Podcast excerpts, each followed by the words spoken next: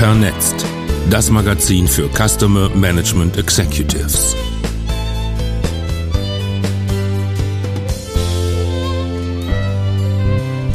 Hafners Kolumne. Vernetzt, Ausgabe 2 2020. Frau Puhvogel sinniert über die Tugend. Gelesen von Nils Hafner. Ha, ob das mal so clever war? Elvira Puhvogel, 54 und ehemalige Leiterin des Callcenters einer großen Versicherung, denkt über ihre Entscheidung nach, sich im eigenen Unternehmen selbstständig zu machen.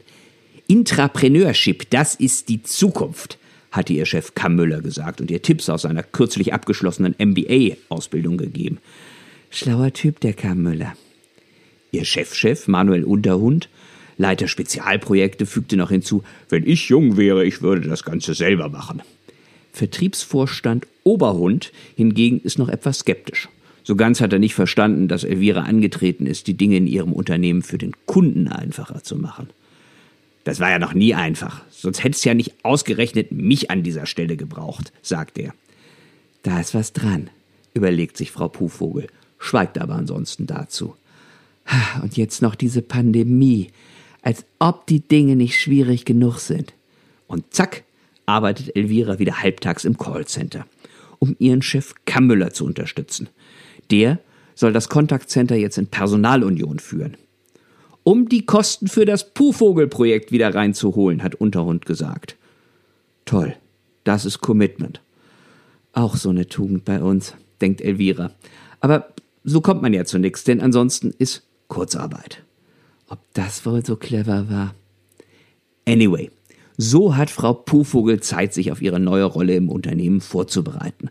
Und sie will sich mit Experten rund um Voicebots und Automatisierung im Callcenter vernetzen. Doch wie wird man da wahrgenommen?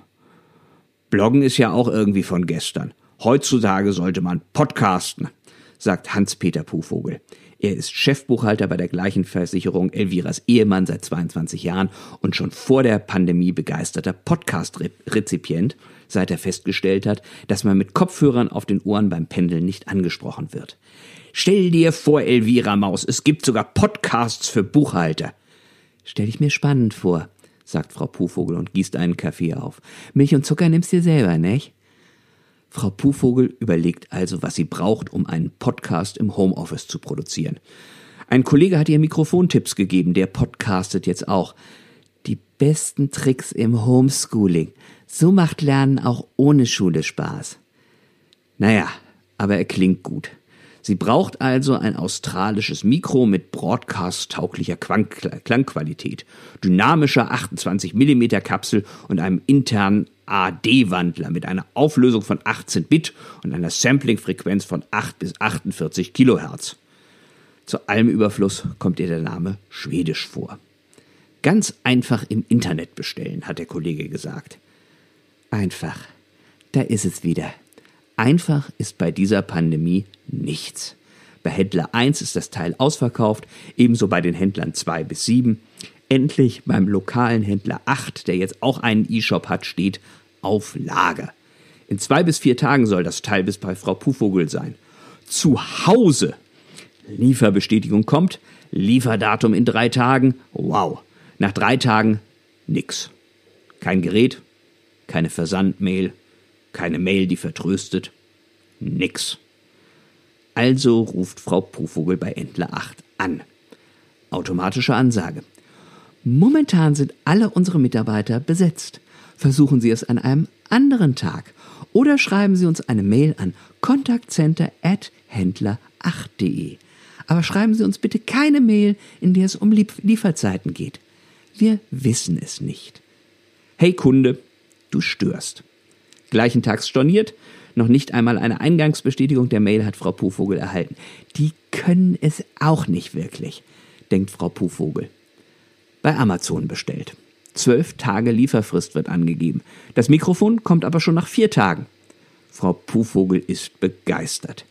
Real Artist Ship, hat doch der späte Steve Jobs einmal gesagt. 14 Tage später, erneuter Anruf bei Händler 8, schließlich will sie ihr Geld zurück. Gleiche Ansage. Das Geld von Händler 8 ist wohl schlussendlich verloren. Aber Frau Puhvogel hat in dieser Episode eine wichtige Tugend entdeckt, die sie auch für ihre Firma umsetzen will.